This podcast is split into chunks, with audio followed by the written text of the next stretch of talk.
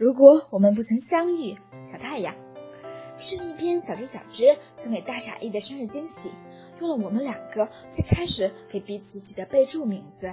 嘿，大傻一，记得每次在写长长的瞬间的时候，你刚好都要来骚扰我，然后我就截图给你看。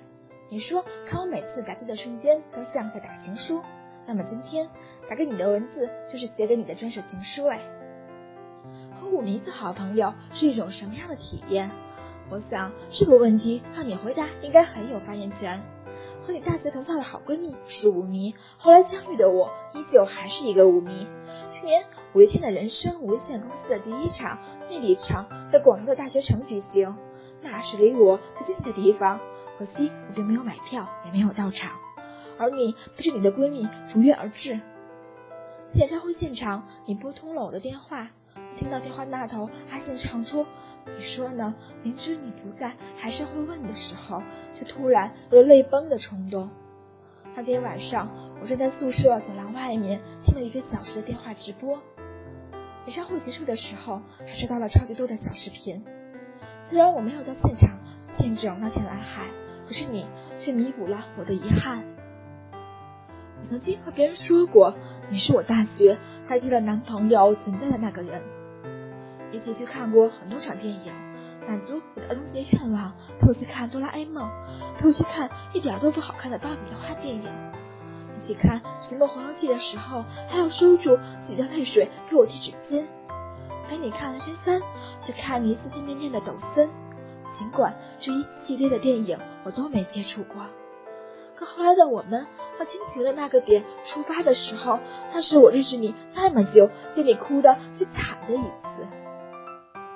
一起出去玩耍过，做一个精致的居居女孩，陪我去阿信的 S R C 喝饮料吃松饼，一起跨过年。在二零一七快到二零一八的那一刻，手机播放着五月天的跨年直播，而身边的那个人是你。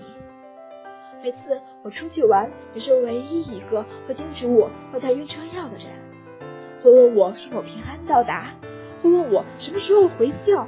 问我太晚的话，需不需要过天桥来接我？你是我在学校不开心第一个会想到的人。我可以微信一直轰炸你，或者直接跑到你宿舍控诉你一番。我也是你想掉眼泪的时候第一个想到的人吧。猝不及防的接受你的敲门声，坐在我的椅子上，然后就开始哭泣。我只能默默的给你一个抱抱，还好了张纸巾。我们曾一起度过复习周，在空无一人的校道上，顶着寒风瑟瑟发抖的回宿舍。我们也曾在操场里走过一圈又一圈，讲述很多小时候的故事。